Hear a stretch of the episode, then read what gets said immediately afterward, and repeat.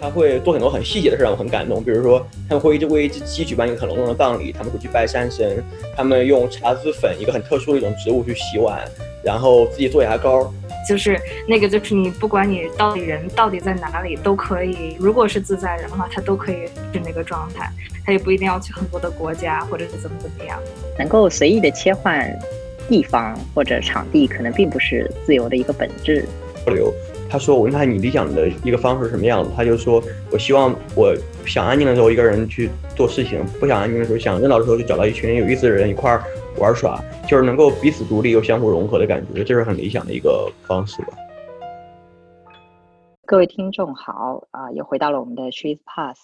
啊，这是我们呃阔别了一段时间之后的第八期。那在这一期当中呢，我们会来聊这么一个话题。就是最近正好呢，啊，美国各个学校也都已经开学了，但是其实很多中国留学生都滞留在国内，没有办法回去。而在此这样的这些学生当中呢，我们看到了很多现象，比如说有的学生发起了一些啊共同学习网课的计划，可能一起租了一些地方；也有一些学生呢，大家选择了 gap，然后在这个 gap 的过程当中，想一起去做一些项目。那大家有各种各样不同的，我们称之为自救的这样一些方式，能够弥补可能没有办法回到美国这种情况下啊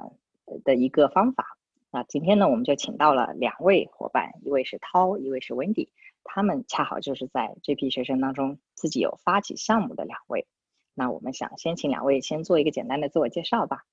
要不涛先来。大家好，我是涛，然后现在是在自己的第二个间隔年。然后高二从学校里退学，然后决定出国留学，到现在才决定间隔年。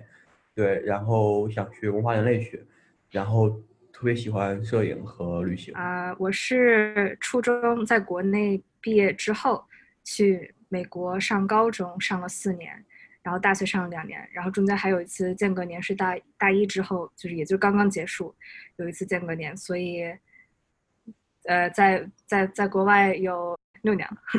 对。啊，那很长时间了啊！两位现在都是在国内是吧？嗯，我在国内，我正在上海哥。OK，啊，你们之前都是呃在就是疫情发生之后是大概哪一段时间回来的？这个可以聊一下，就你们回国的经历吗？不知道有没有很曲折？我是间隔年旅行，去年一九年旅行了一年，然后因为一年下来是在欧洲的农场打工换宿，然后就从西班牙是一月二十二号的机票回来了。当时我回来后疫情。第二天就爆发了，就是第我我回来那一天呢北京还没有人戴口罩，然后第二天就他的新闻上就全爆出来了，对，算是卡在那个边儿上回来的啊。所以你是在疫情开始之前的时间啊回来的，然后正好是结束了你的旅行计划回来的。对对。那 Wendy 呢？我跟涛相反，我是正好在国内疫情变得。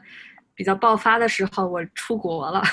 我本来是在北京的。我过年第二天，大年初一的时候，我当时要去美国那个 Sundance 的电影节去当志愿者。我那天飞出去了，然后后来就是一直被疫情。就是赶美国各地跑了好几个不同的地方，然后本来计划也没有想回，没有想过回国，就是没有特别严肃的想过回国，因为当时觉得可能一直留在美国比较好，但是后来发现我必须得回国，因为就是一些签证原因乱七八糟的，反正折腾了半天，后来发现不行，必须得回了，然后所以我这次就回来了。那你当时回来的顺利吗？就是有没有买很多机票，然后呃，就是花很多钱这样子？我太顺利了，我又买到了就是就是不是那么贵的机。票，而且我又是，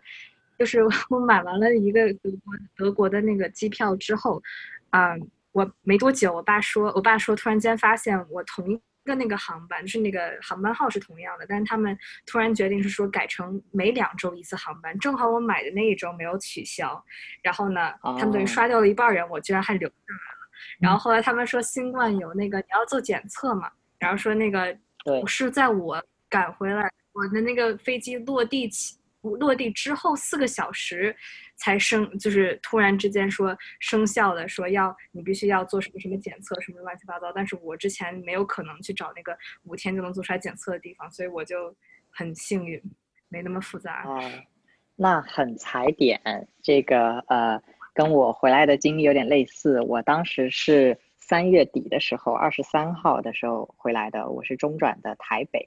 啊，当时我手上其实有五张机票啊，分别中转各种不同的这个地方，然后当时中转台北呢，在我起飞前一天，有消息放出来说是啊，台北是二十五号凌晨零点之后开始不能中转。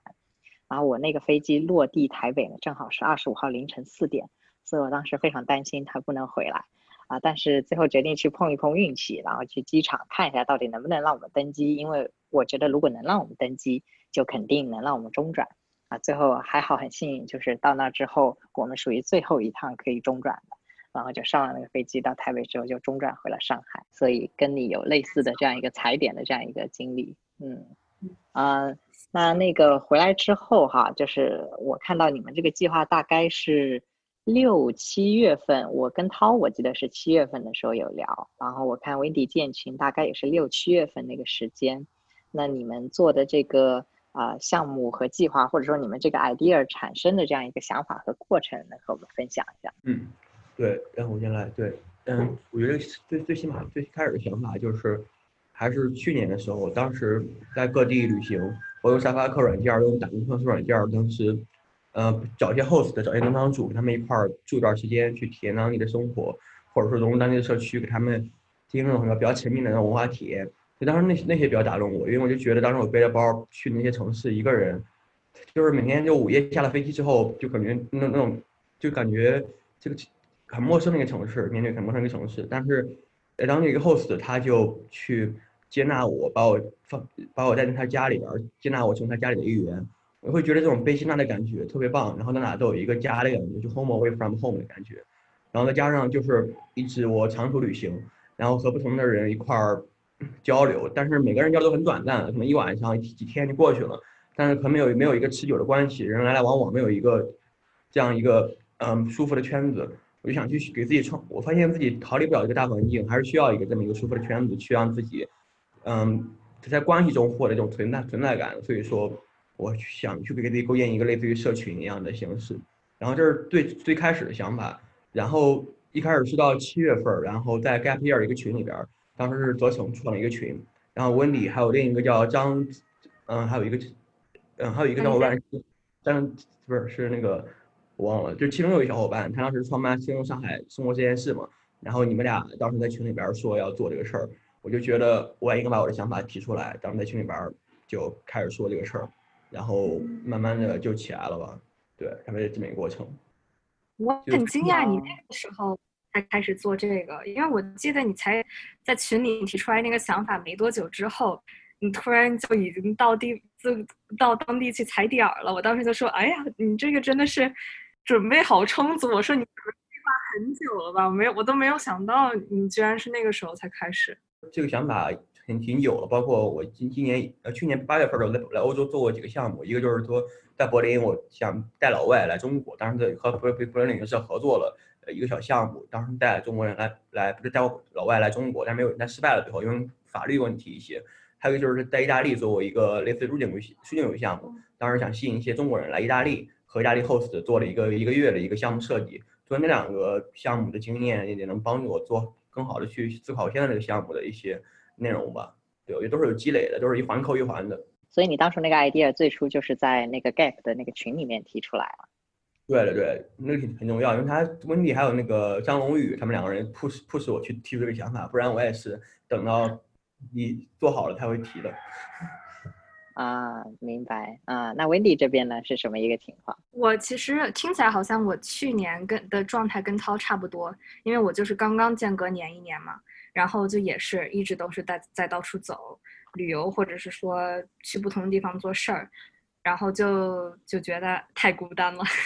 我必须得，我特别，我就特别期，我就特别期盼我一年说终于要回学校了，又能有个稳定的社区。结果你突然告诉我，哎，要上网课，然后我就肯定不干呀。所以，但是我一开始没有想说我能做什么，是我爸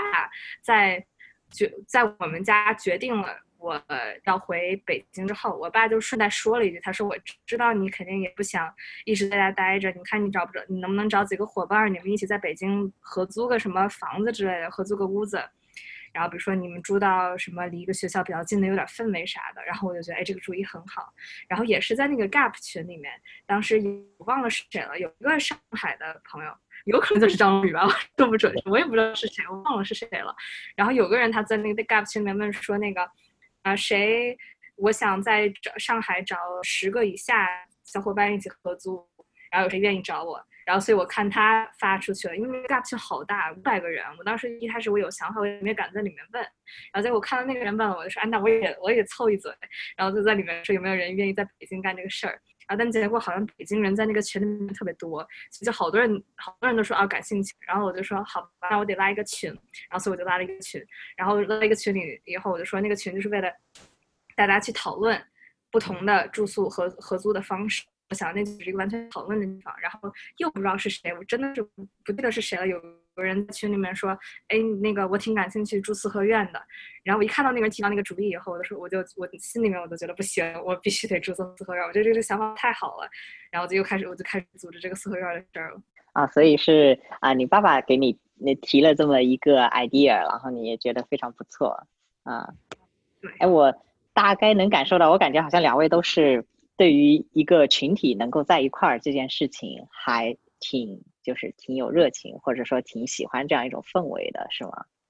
嗯，对。之前其实我那个小伙伴，他就是很自闭的一个人，学人类学的，然后性格还蛮像的。然后他就有一天他就突然跟我说，他他发现他离不开大环境，需要人和人的交流。他说我问他你理想的一个方式是什么样子，他就说我希望我想安静的时候一个人去做事情，不想安静的时候想热闹的时候就找到一群有意思的人一块儿。玩耍就是能够彼此独立又相互融合的感觉，这是很理想的一个方式吧。所以你的想法会跟你这个朋友有点像，是吗？对，他给我激发了，让我去思考，就是任何人舒服之间，任何人之间的交际模式怎么样才会更舒服一些，会让人更自在，而并不是说被交际或者被 social 给牵绊住。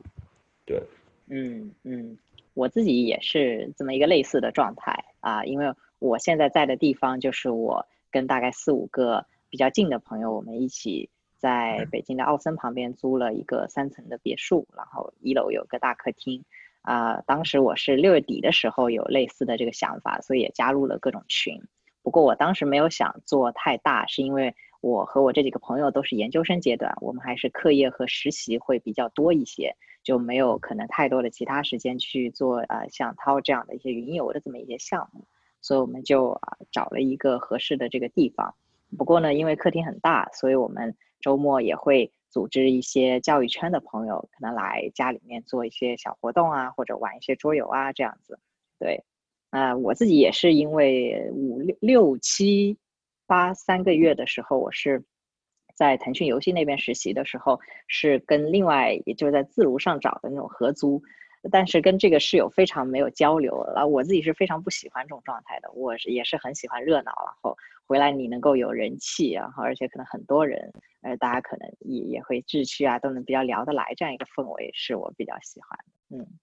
那那个啊，那 Wendy 和涛，你们这个想法就是各自的想法，在有了之后，就是到一步步推行下去落地，大概都有经历过怎样的一些阶段嘛？中间有没有一些？啊，很特别的故事啊，可以呃重点这样分享一下。嗯，大概是十几号的时候，这个想法提出来之后，然后当时在 Gap Year 群里边获得一些响应吧。然后有一个一个女孩叫陈嘉文，她加了我。一开始她是间隔年去了五个大洲十几国家去做项目，她还蛮独特的。当时她给我了很多激情和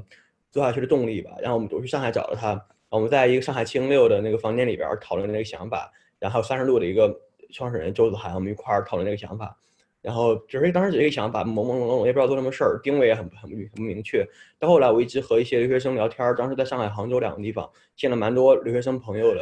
然后他们聊天就发现，他们很多人这次回国做实习，包括要去选择间隔年，都会有一种恐惧感，或者说不知道无所适从的感觉。然后他们面对实习，有一个在康奈尔读书的一个女孩，她在阿里实习完十一点之后，我一块吃烧烤，就觉得今天过得很没意义，在阿里里边儿。我就会说留学生的这样的一个状态，让我觉得他们好像是一开始的名校光环嘛，那为什么会这种比较焦虑、内心就是怀疑的状态？然后我也会想这个问题，对，然后我就会想他们面对这种 peer pressure 的感觉，我就想去，就是他过他们过一种反思吧。然后接着我们就是 gap year 群里面找了大概二十多个小伙伴一块儿组成了云游团队，想去通过对这种生活的反思，寻找一种新的生活的可能性吧。然后当时我们二十五。五号开了第一次会议，在上海，呃，有线上有线下，然后二十七号我们就开始了正式的线下考察。当时我一个人先买了张机票去了桂林，开始了我的南部、南南部和西部的一个考察。然后小伙伴有的在广州，在长三角，还有的在成都。我们分四个小组，每个小组两个人大概，然后我们去考察线下的地点，就是寻找有意思的人、地、场域，还有一些生活方式吧。对，然后大概就是我们在八月十号差不多结束了一个。考察计划，那我当时就依靠豆瓣儿和依靠一些呃有这样民宿平台，还有一些这样的朋友的朋友推荐，朋友圈里边的那地方去寻找第二条线。当时从桂林就到湖南去看那个荒野公社那个生态社区，又到了丽江、大理去见各种各样有意思的人，真的很千奇百怪的人，他们过的真真的很不一样的生活方式，有嬉皮士，有了一些因为疫情过辞职回来的一些。白领和企业高管，主动他们的生活，他们一块儿待两三天、三四天，再继续下一个点儿，对，一路走下去。现在到了昆明、海南，又到了广州，现在在浙浙江的一个古村落里边，对，就一路走下来，就我觉得一直在寻找一种，嗯，我就就不，我就觉得不管在哪个地方，都会有一群人，一个地方在在接纳着我吧，这种感觉，我这个是很神奇的，对，包括现在我们线上的成员也在支持我，有的新媒体组或者 PR 组帮我们去做。帮我去写文案，他们帮我去做修改和编辑，然后设计组可以去做一些 logo 和这样的文案的设计，然后还有我们，呃，帮我们推广，对，然后从还有招募组去选选拔这些线下参与的人，就一步一步的，他们帮我就我们每个人一块协作，去把这个事儿就推向一个，就就往前推吧，对，大概这么一个过程。你前面提到的，你去各个地方看到各种不同生活方式的人，有没有？呃，可以具体分享一两个你觉得呃很特别，或者说是具体描述一下他们怎么样的一种生活状态的？嗯，我可以先描述湖南的一个，我觉得特别印象深刻。就之前我在欧洲看过一些类似生态社区的 sample，但是那一个让我很印象深刻。我就觉得这种社区在中国可能有另一种可能性。他是八年前包了一块地，那块地是很贫瘠的，之前是苗族人把土从山上背下来去呃构建了那片土地，然后就可以种植。然后去到之后。其实觉得很神奇，那一个地方方圆十几公里都没有人家，他一个人就在那儿，他没有没有陆路，只有河流，通周围的木板和建筑材料是通过河流运进去，然后再重新再构构造的。他们过了一种高度自给自足的生活，然后对物质的需求极低，所以我觉得那一种就是可能能够让人活在当下的满足感里边，而并不是说一种对未来的交流，对过去的一种眷恋。然后那个主理人叫二哥，他是一个土家族人，一个很有魅力的一个一个大叔，然后他那是他那边就。他不太去强求很多人过来，而就是说随缘，大家知道这个地方就过来看一看，和他交流一下。他会做很多很细节的事，让我很感动。比如说，他们会一直为一只鸡举办一个很隆重的葬礼，他们会去拜山神，他们用茶籽粉一个很特殊的一种植物去洗碗，然后自己做牙膏，然后对着每天采野菜，然后去吃吃，就是那种包括每天晚上我们去禅去那个内观，每个人冥想，还有早上的瑜伽，就这种。就是生活状态让我觉得很享受，并不是说为了什么而生活，就是只是关注生活本身，关注土地本身的感觉，我觉得很棒。对啊，听起来是很不错。就是从你描述这个环境来看，我就觉得这是很特别的一个环境，再加上他们生活方式。刚刚听你聊的时候，我听到你背景里面还有鸡叫声。你现在是在这个乡下的一个环境。对，我原在浙江的一个古村落里边，它那个村落保存的特别好，是宋代的建筑，八百年的村落。然后在这儿，呃，这我们项目点之一吧。然后在这儿是一个公司在做整村运营，他们算是用商业做公益的一个这么一个事情，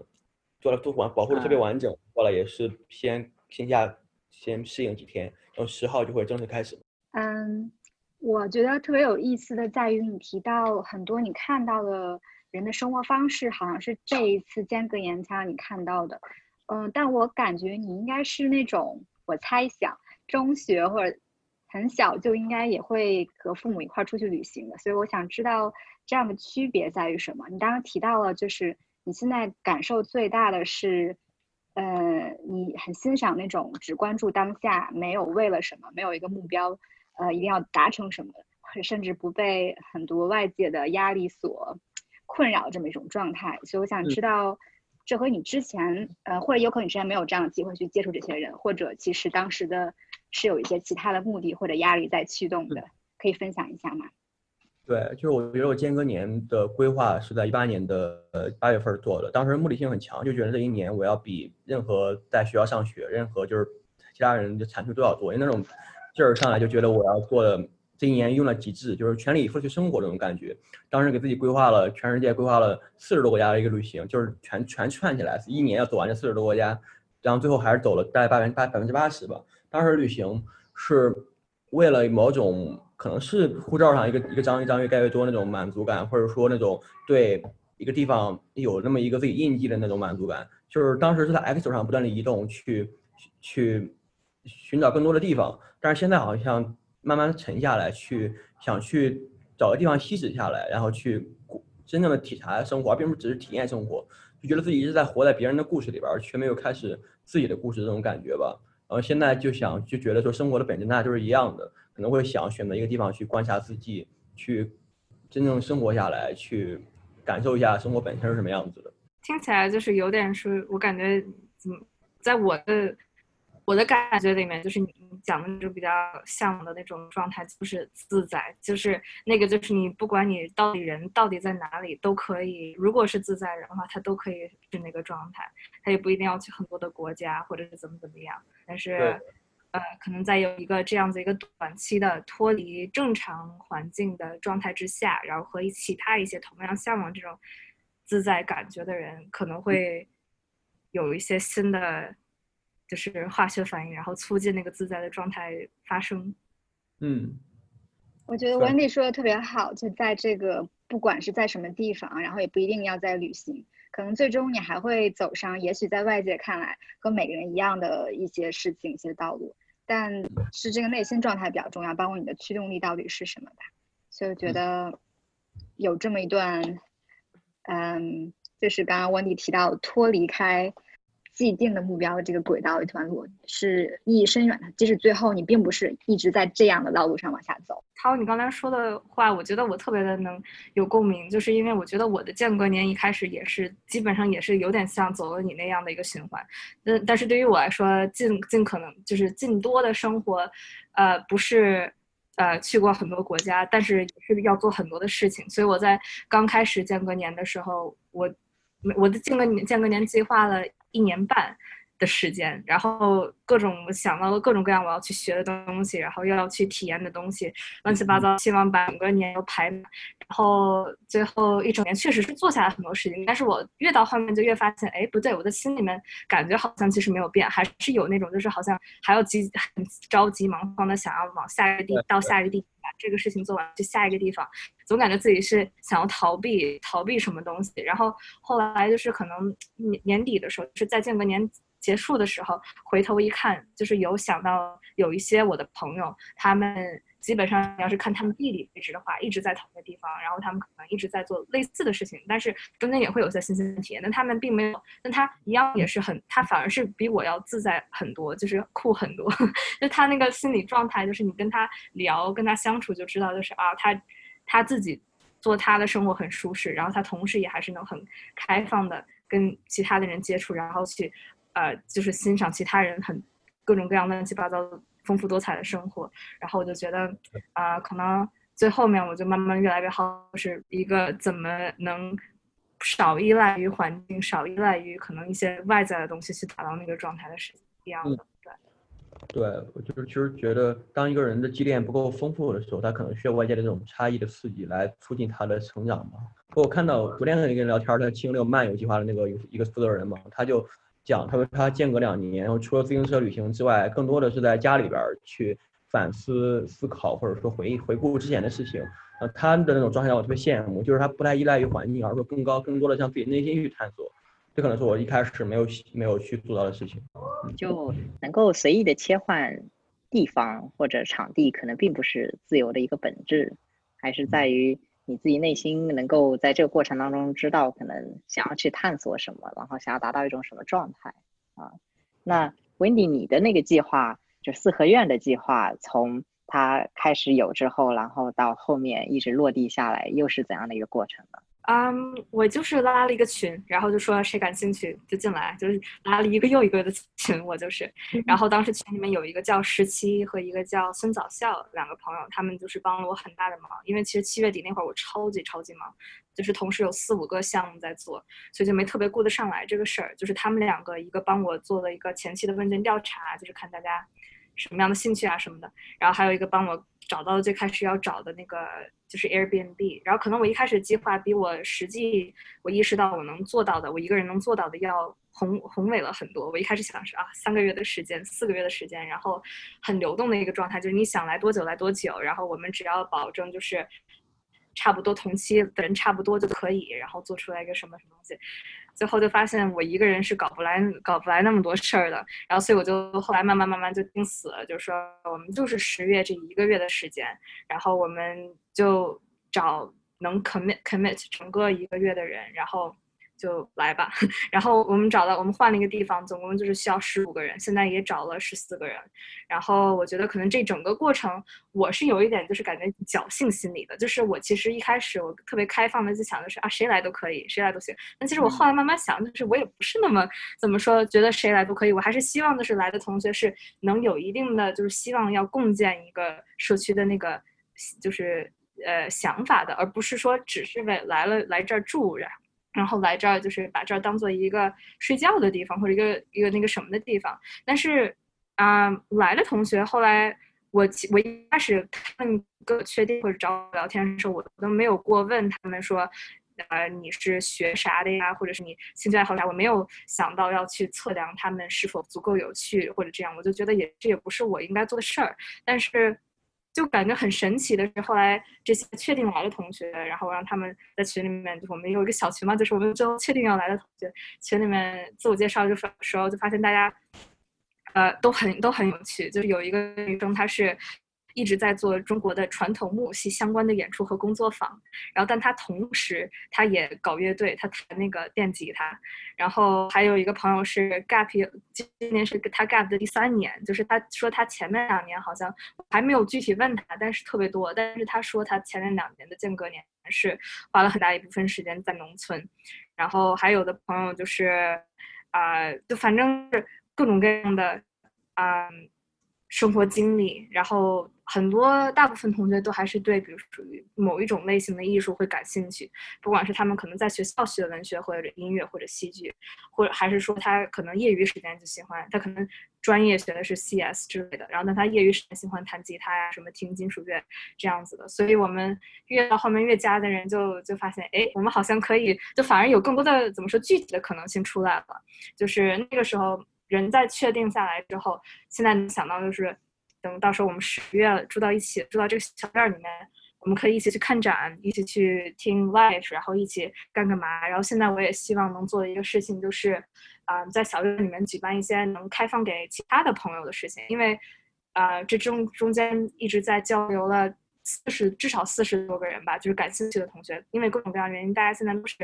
你知道，就是七月八月，现在都不太清楚自己会干嘛，所以很多人是想来，但是最后因为各种各样原因来不了。然后我就觉得，那可以，没准我们举办个什么，放个电影啊，然后或者是举办个沙龙啊，讨论点什么东西，或者是干嘛的，在小院里面，然后谁愿意来就来。我们那就把原来一开始那个稍微大一点的四合院群，就改成了四合院的朋友群。这样的话，到时候我们举办活动可以有同学来，所以我就觉得可能。还挺顺其自然的，就是自然而然形成了这个样子。我也没有说要给大家发申请材料或者是怎么样的，我也顾不来那些，我就觉得还挺庆幸的。嗯，所以你们现在的计划是，只是大家在那儿十月份一个月是吗？然后后面会再看是吗？因为感觉。就主要是主要做这个事就我一个人嘛，我就觉得，哎呀，你说要做好几个月，挺负担挺大的，你要保证很多事情。但是我九月五号我才刚刚回回国，所以我就说也没有很多时间去踩点，然后折腾乱七八糟的。我们就打算把这当成可能更像一个有点像一个生活实验，就看这一个月能出来什么。就是如果，所以如果这个一个月里面可能达成，或者说达到一个什么样的状态，你会觉得这个会你们会继续下去吗？我觉得好像我个人没有特别多想法把这个继续下去。我觉得这个很大程度上就是现在我觉得很合适，但是想未来的话，我自个儿都不知道我可能会在哪儿呢。所以我就觉得想那个后面怎么延续这个事情，对我我现在的状况来说有一点点缥缈。但是可能这个项目它可能会转换成别的，因为我觉得我好像其实也还是很感兴趣，把一些人召集起来。然后就是怎么说，做这种类似于生活实验或者是怎么样的一种情况，所以我觉得可能未来有可能会做出什么东西说不定。因为我自己是我自己是想以后去做艺术，去当艺术家，但是我我很多的我大部分的朋友都是做科学啊或者是呃计算机那方面的，所以我一直都挺有想比较想说把我。未来可能越来越认识更多的做艺术和设计方面的朋友，然后还有我那些同样非常有创造力，但是可能主业是在就是 STEM 方面的朋友，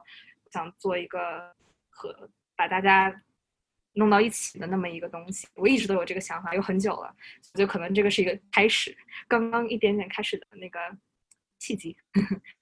嗯，我觉得挺有意思的是，Wendy 好像特别喜欢提到有趣这个概念。嗯，不管是你在评价自己的状态，然后你身边的状态，还是你说你在召集呃这群人，然后评价你觉得这个这个体验是不是正向的时候，喜欢用这个概念。我挺好奇的一个是，嗯，你会觉得有趣是我们这不能叫一代人吧，就是我们普遍大家会追求的一个状态，甚至已经变成了一个嗯 peer pressure 吗？另外一个是，我也特别喜欢把就大家都召集起来这种事情。然后我看到你也非常寻求这种，呃，社群这种感觉，这种连接感。嗯，但好像你提到大家最后不小心聚到一起，就其实还都挺像的。我就看想到就是涛他做的其实是到感觉好跟自己生活背景很不一样的一些地方去。嗯，所以我好奇你会觉得这会对你之后，比如说在。进行艺术采风，或者我不太懂啊，就是在想，在嗯接触连接他人的这个多样性上，会有什么特别的计划吗？或者你觉得现在这样是个挺自在、挺舒服的状态？哇，你的问题都好有意思啊！我觉得第第一个问题关于有趣这个事儿，我觉得可能确实是有那方面的 peer pressure。然后我觉得嗯，有些比较我们经常一开始想到一个人，可能他。有趣的时候，我们可能最一开始联想到的一些事情，很很很有可能，很多时候那个人他能做很多那种很有趣的事情，是因为他不用担心很多经济上的问题，比如说，或者是说他可能没有其他一些乱七八糟上面的负担。但是我觉得，嗯，我觉得学至少在学艺术的这个这几年的时间里面，我觉得很大程度上我学到一个东西是说，很多时候他教给我的就是在。很平凡，甚至是平时我们看到很土或者是很无聊、很很很普通的东西里面，然后就会觉得，哎，这个东西很好玩啊，这个东西怎么看起来有点荒诞，或者说这个东西怎么看起来那么搞笑，或者是有趣，或者怎么样的，就是能看出些其他的东西。我觉得就是。那得就是不同的类型的有趣，然后需要要是去区分的话，可能是需要你可能跟人打交道，稍微聊一聊的时候，你就能感觉到的。所以我就怎觉得怎么说呢？就比如说我城市来讲的话，我去找的这个四合院这个事情本身，我就不可能把它做到一个。非常非常廉价的地步，就是我找了半天四合院，他们价格都很贵。我我是十五个人，我现在让三个人一个屋子住三个人，我尽可能的把那个价格价压低，但还是对于一部分人来来说，还是超出了他们的预算。所以这个事儿，我就觉得，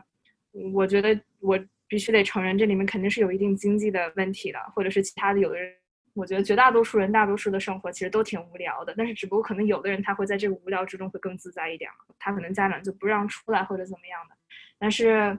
怎么说呢？就是，对我就觉得这个就它有不同类型的，你在你自己的环境里头能做到不同类型的，尽可能做到不同类型的有趣吧。我觉得，然后所以我觉得我我我可能呃更合适一点的方式是在。嗯，在了解大概一个人的背景的他的环境背景的前提下去了解，再看再去看这个人他的所谓的有趣程度，可能更可能更合适。然后你的第二个问题呢？像你其实还已经回答了第二个问题，因为我就是在考虑不同背景的人，嗯的怎么接触或者连接到他们。然后你提到了，其实有很多限制，不管做什么事情，嗯，也不可能追求真正所谓的多样性。大家提到的，嗯，所以我觉得有知道大概有什么样的限制，就是很好的一步了。就大家知道我们做事情，嗯，我可能是要求有什么条件的，然后这也并不是什么必须要避免的事情，嗯。嗯，所以不用回答，我特别好，你刚刚回答了，我觉得。我记得，我记得 Wendy 他那个四合院的招募计划当中，好像每月的租金是四五千还是五六千左右。然后涛那边我记得发布的这个云游计划，大概每个呃地点那儿的一千到两千多、三千不等，相对好像有一定差距。所以我想，我也想了解一下，就涛你的这样的一个。范围内吸引到的人的特质，你觉得有什么样的就是一些共同特点吗？嗯，就是我们价格就是这个，我现在在古村路，它这边是四百块钱，就是需要押金，我是八百一，它价格是四百加上保险、信息考察成本费用，还有我们的运营二百块钱，那保险是我们公用的，比如大家一块去开出去吃烧烤或者开 party，这个钱是我们可以自己用过来的，所以也不算是我们这边收的费用。包括像凤凰那个点儿，它一千去两千三百一，去掉四百押金才一千九百多。像菲莱森点一千四百多，就是这个这个价格基于一个地方包吃包住，再加上师傅或者那些当年带你的文化体验各种各样的项目，其实我觉得这个价格算是很低的了。然后一开始我们本也是本本着一个非盈利的一个性质，因为我们一开始特别想把这个事儿做的纯粹一点，就是让吸引的来吸引的人他不会因为那经济负担或者因为这个这这些这经济负担要有个门槛在这儿。然后我们也是按照 host 他们这个成本价格，所有再加上我们一些基本的运营费用。是这样的，我觉得吸引过来的人其实蛮多样的，就是因为我们当时做到很好一点，就是我们当时破圈了，就没来留学生的圈儿专门宣传这个事儿，就是不仅仅在留学生圈里边，因为当时一开始我们其实想为留学生做这个事儿的，但后来发现其实如果能让一群人不同背景、不同年龄、不同专业或者不同领域、不同成长阶段的人聚在一块儿，他们一块儿去过这一周的话，其实会有更多的东西碰撞出来，而且很多人他没有这个机会和这么一个人共度一周、共度一个月，我觉得这个还是蛮有意思的，所以这算我们的一个特点。然后吸引过来的人是千奇百怪，就是因为他人的导向可能是基于地点为导向的，比如像凤凰那个点儿是一个生态社区，他们可能更多的就那种对生态特别狂热，对自己那种可持续的那种生活、就农业有一点自己的理解的人，可能更年龄比较大，偏二十五岁、呃三十岁或者有些四十岁的一些朋友，他们过来，可能他们已经有一些生活的沉淀，再过来重新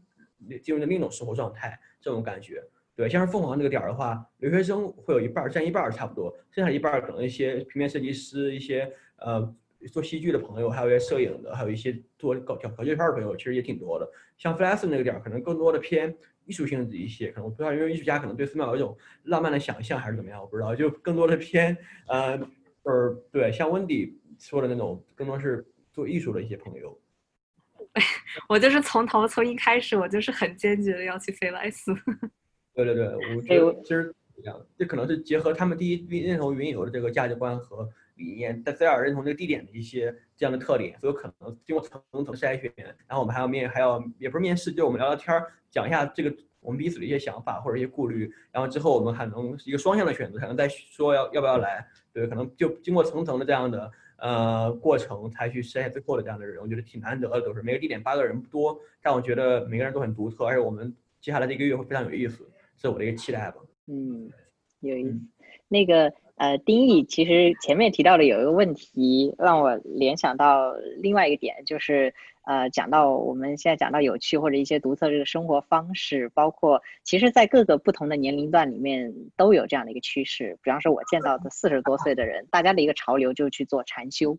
然后去内观冥想这样子。然后本来呢，他是为了缓解一个可能中年阶段的一个人生焦虑的，但是呢，某种程度上这个事情变成一个新的焦虑，就是如果你看到别人去做了，但是没有去做，然后你就会觉得你又落后了，然后你在这个过程当中就不知道其实是在迎合一种趋势，还是真的想要追寻内心的一种啊平静。所以其实就 Wendy 和呃涛想也想问一下你们，就是在你们过去自己 gap 或者说是。在追寻内心的这样一些过程当中，你怎么去判断你是自己真的想要去探索、想去拥有这种状态，还是说，哎，可能是一种潮流趋势而驱导你去做？你们是怎样的一个判断？或者怎么去平衡，或者不去纠结这种矛盾？肯因为肯定是都有的，没法完全分开。对对对对，或者说怎么平衡？小罗问这么哲学问题，但我确实可以举个例子，比如我我爸都快六十的人了，他们不是上商学院这种，就是职场人士，他们什么哲学，嗯。禅修这些东西，所以跟你讲的很像，就就是已经变成烂俗的一个趋势，感觉。对对对对，就我觉得这个判断的标准，可能就是说这个事情与我的一个联系，就可能我这一年做过不同的项目，可能看起来不一样，像入境游、出境游，还有一些纪录片儿，或者说这是云游的项目，其实我觉得内因的本质都是一样的，就是内核内核都是一样的，就是它是一种对自我的，首先它是这种自自我的表达，因为它可能是我先考虑它和我这个这个项目和我的这种连接感。可能我会觉得，比如像云游举例吧，它可能是一种我喜欢的东西的生活方式，我喜欢这种人和人这种深度的交流，还有这种生活方式的多样性，以及说，我我其实会觉得人就是生活这种体验的丰富性和多样性，其实是我的人生意义所在吧。所以说，我觉得其实这些东西能表达很好的表达我这种自我的感觉，以它能对。一些人或者他人，与我有共鸣的人，能够创造一些价值，他有一些文化内涵，也能创造一些社会价值。我我我会觉得这个事儿，呃，不管是于我还是于他人，他是可行的或者能够去做的，并不是说受到某些人的。当然，一开始像是温迪或者说像是张龙宇他们给我的这种想法，会让我有点冲击，可能会觉得这事儿我该现在去做，我不做就晚了。但是最后慢慢平静下来，其实还是说靠自我的这种自驱力和呃。这种对想法充分的思考去做的，我我怎么判断。我觉得我一开始决定要间隔年，就是很大程度上是因为我上大学上了一年以后，就越来越发现我的那个脑子里面设想的我可以做的事情在变得就是狭隘，然后我开始越来越多的去去把自己放到不同的嗯，就是 boxes 里边，然后。我就说，嗯，但是这我一开始，我几年前我刚上高中的时候也不是这个样子的呀，所以，我我觉得我可能一开始的时候，我想的就是说，我努力说服自己，一定就是不管说，就是说可能间隔年看起来就是有一点点可怕或者是怎么样的，但是尤其是上完大一之后再去，但是我就说得看一些其他的，嗯，环境和人和事情，然后。跳脱出那个很大的主环境，就是那个总感觉好像是要逼着我成为什么样样子人的那种感觉。然后我觉得，所以前面半年的时候，我在计划我要做什么事情，很多上很多程度上是一个后呃怎么说，类似于是一个嗯后续的反应，就是因为之前我觉得我被前面那个学校的大学的那个大环境感受到压抑了，所以我开始就是往前往前看的时候，我想的是说。什么东西我都得试一下，什么东西我都得看一下，哪儿都我我哪儿我都得去一下。然后啊，后来在中期的时候，我有一个转变，就是有跟开始跟涛说的很像，就是我当时申请了一个驻场项目，那个驻场项目需要我去写一个就是 statement，讲我这个作为我做艺术的什么之前的履历，为什么对吧？就那些 artist statement 那些东西。我当时就回看我之前做过的项目，不管是艺术作品还是其他的，就是我当时去年夏天也去做了一个研究，呃，research，然后或者是其他一些东西，我后来就都发现其实都是跟敬畏感有关，因为我对那个那个那个心理感受我很我非常非常的好奇，但是也不只是敬畏感，可能更多的是一种就是人的自我的那个感觉慢慢消失的时候那个状态，它有可能是好的，它有可能是。让人情绪不太好，它都有可能，就是各种各样的那种类型，我都很感兴趣。就是那个自我边界消失的时候，所以我当时因为写那个申请，我有了这个，呃，总结了之后，我之后的安排基本上都是有点像是围绕着这这一个核心的，我感觉是一个对我来说很核心的一个 identity 去发散的。就是我就还是希望媒介上有点像唐源，就是形式上它可以什么都可以是，但是可能那个核心的。探索的东西都还差不多，然后我关于有趣的这个事情，我就觉得我有我我觉得有一个很神奇的一个体验是说，可从一开始我我开始这个间隔年的时候，我为了说保证自就类似于有点像是嗯呃，我我我开始写了一个间隔年的一个 newsletter，当时只是给写给我的朋友看，就是我每我想的是我每一周我干什么事情，我有些什么想法，我就发给我的朋友，然后有些照片什么的。然后从一开始我就有朋友就跟我说说，哇，你的生活好有趣呀，你的那个什么间隔年听起来好有趣呀，怎么怎么样的，我就觉得是一个很神奇的体验，就是因为我当时自己还没有觉得我很有趣啊，我这个生活也没有很有趣啊，我感受到的我的生活就是很无聊，每天在这个电脑前面或者是在做什么事情，同样的做什么事情，然后脑子里面有各种各样的想法，我脑还还我还是满脑子都在想，就是我下一步我要去什么地方，我要做什么事情，怎么怎么样的，然后这个这种怎么说，这种矛盾呢，就是别人给我的 feedback 和我自己体验到的感觉的冲突，是一直伴随在我整个间隔年的，然后导致我现在可能就越来越觉得是说，可能有趣这个事情很大程度上就是你可能看一个人生活看起来有趣这个事情，很大程度上只不过是一个人片一个外在的人，他看到一个片面的一个生活的状态。它不一定是真的或者是假的，只不过那是他看到的一个剪影。但是我现在可能更倾向于的是觉得，可能人生大部分人吧，至少我觉得绝大多数人大多数的生活其实都挺无聊的。但是只不过可能有的人他会在这个无聊之中会更自在一点嘛。所以我就觉得，好像现在我会，我可能想到这个看起来有趣这个事情，我觉得这个就是一个怎么说比较不值得人去想，不值得任何人去想的事儿。啊，那看来，看来听下来，两位其实对这个过程当中，在这个问题上，其实一直过来，可能潜移默化当中都是有思考和想法的。对我来说，我问这个问题也是因为自己之前的类似经历也会有这样一个想法。然后我现在有一个很简单的判断标准，就是我就说，如果我想去做这个事儿，然后我如果问我自己，我不发朋友圈，不写任何文字，不让任何人知道，然后可能就是身边可能最近的几个人，然后。他们传不传播我也无所谓，这些问题回答下来都可以是否的话，然后我还愿意去做这个事儿，那我基本会觉得这件事情可能是我真的想要去达成这种状态，就把这些可能最能让你跟别人产生链接的那些点，然后假设都屏蔽掉，也就是说本身可能把可能是趋势推动你，或者说是你觉得希望达到一种状态被别人知道所推动你的这些全部屏蔽掉的情况下，你还是想去做这个事儿。那我觉得会比较是偏向于想去真的探索，特别认同。然后可能还想加两点我自己的，就是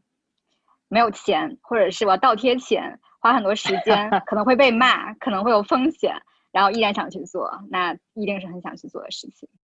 刚刚涛是有什么要补充吗？我看到涛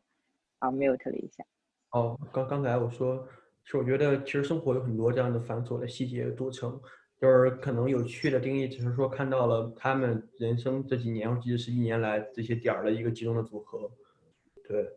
就我觉得每个人就是看看起来很多 title 的标签，或者我见在群里很多人，或者说我认识很多人，但是真的和他像他一个 与有人见到面前的时候，和他们相处一段时间，其实都一样。我觉得人就是没有很多这样的距离感，或者说这种有趣和这样定义，每个人都都有很多很独特的这样对生活的这样的经验和经历。哪怕我爷爷奶奶或者爸爸妈妈，我觉得还挺枯燥的，但跟他们坐在一块儿聊聊他们过去的故事，其实也算是很很多闪光点，可能让我觉得很感动的点。对，都不经意间会流露出来，我会觉得有趣这个词好像在现在成为了一种标签的东西，但现在又是一个不能没有标签的时代，因为每个人用微信都会给个人备注这个人是干什么的，哪个学校的，这是标签化的一个时代。但是我会觉得，还是说要专注个体吧，就当还是说更人性化一些，和他真实的相处的什么样子的。可能是人的一个本质，我就更偏向于这这这方面去探索一下。对，嗯，确实非常有道理。嗯，我们今天时间也差不多，然后最后可能再大两位可以再简单聊一下，比方说你们对于之后呃呃这整个留学这个趋势啊，或者说是未来这个情况发展，包括你们自己的这个项目这个计划，有大概怎样的一个判断和想法吗？嗯，项目的话就是之前说过了，就是很期待。举办活动，然后希望能在啊北京，只要是在北京的同学，或者是会去短期，哪怕短期去北京的同学，只要他们愿意，都可以来。这样的话，能有一个稍微大一点的所一个社区存在吧，最好。然后留学这方面的话，都说不好，因为我知道，其实我在美国的很多同学，他们现在也都在办像这样子的这种呃社区这样子的形式，因为他们也待在家待不住。然后啊，甚至就是，但他们那个可能比较神神奇是，就是我知道他们就是可能他们之前有其他的渠道啊，认识一起在工作过的朋友，或者是一起去做过什么不同学校之间他们做过什么项目的朋友，他可能就决定，哎，我们要不要住到山里面去，然后一起干嘛干嘛的，嗯，然后就让我想到了那个 Minerva 那个项目，他们那个他们不就是一个大学吗？然后他们好多年前就开始干这样子的事情了呀。然后有的课确实好像是适合这样子的情况。我在上纪录片，我今我这个学期上一个纪录片的课。我们要是都困在普林斯顿的话，就没有什么可拍的了。但是就是因为每一个同学都在一个不同的城市，甚至是有我一个在中国的和还有一个在印度的一个朋友，我们拍出来的东西才能多少怎么说，可能更广广一些的吧，有更多自己选择的权利。所以。说不好，不知道，但是就我还挺好奇的，看一年之后、几年之后会不会有什么长远的一些变化和不同。呃，我其实觉得现在的过程更多像一场实验，就是每一个地点都是很不一样，人也不一样，就我很期待说大家一个自发式的聚集，然后去进行的一场实验或者什么样子。因为我选择就我我觉得这是我们选人的标准还是蛮，就是很多人都是有很多很强的主观能动性，所以我挺期待他们给他们留出足够的探索空间和时间。去做一些属于自己的一些事情，这可能是现在这三个月项目的一个主题吧。就是还是说一个人自我探索，慢慢慢是一群人的探索，再到说人与自我的这样的一个关系和人与这个环境的一个关系这样的探索。这三个月，对，然后。更长远，我确实想说，这个月结束之后，和一些这样他参与者和组织者一块聊聊天儿，看看大家对这个项目的一些总结、复盘、反思。我们看看思考一下，我们怎么可以做得更好，或者说我们更长期怎么把它做下去。因为现在我们团队的六个六个成员都是说要决定把它长期干下去的，就哪怕他们干三年、五年，他们不愿意去干的。现在他们有个 commitment，当然还有一些新鲜血液流进来。我也希望说，通过这个活动找到一些志同道合的人，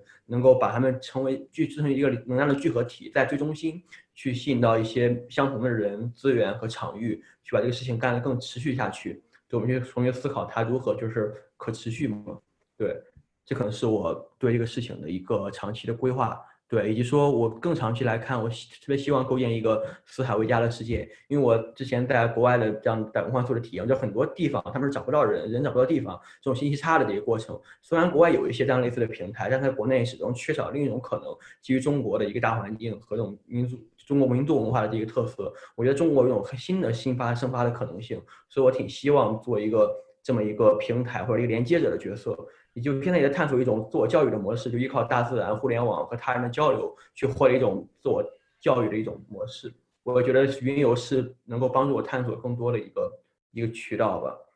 对，反正这次我还挺可惜的，就只是作为一个组织者，咱没有一个作为参与者，参与者可以体验全程，但组织者只能在旁边远远的观望着。就有点儿，就还是有点可惜。我下次可以作为一个参与者也挺好的，对，大概是这么一个对。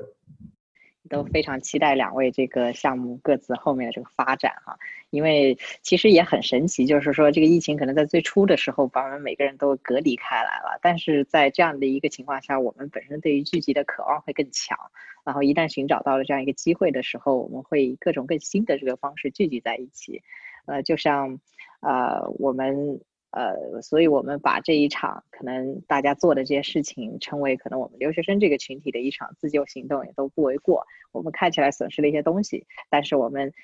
像大家这个两位在 gap 当中探索了一样，一直在探索自己内心想要什么的时候，在你被失去的情况下，就会更想去渴望达成它。啊，也因此成为了一个契机，很特别的一个契机。对，所以非常期待两位后面的这个项目发展。然后一会儿可以发一下你们这个项目一些介绍的链接，我们在这个播客的文字稿当中后面附一下。如果我们有一些听众想要参与到你们这个项目当中进来的话，就可以通过那里面的联系方式来去联系到你们。嗯，我们也希望后面如果再有机会的话，我们可以再做一期节目，听一下两位这个项目后面的各种故事。好，那今天谢谢两位的这个时间，我们也录了差不多一个小时啊，非常非常感谢，嗯，谢谢，好，谢谢。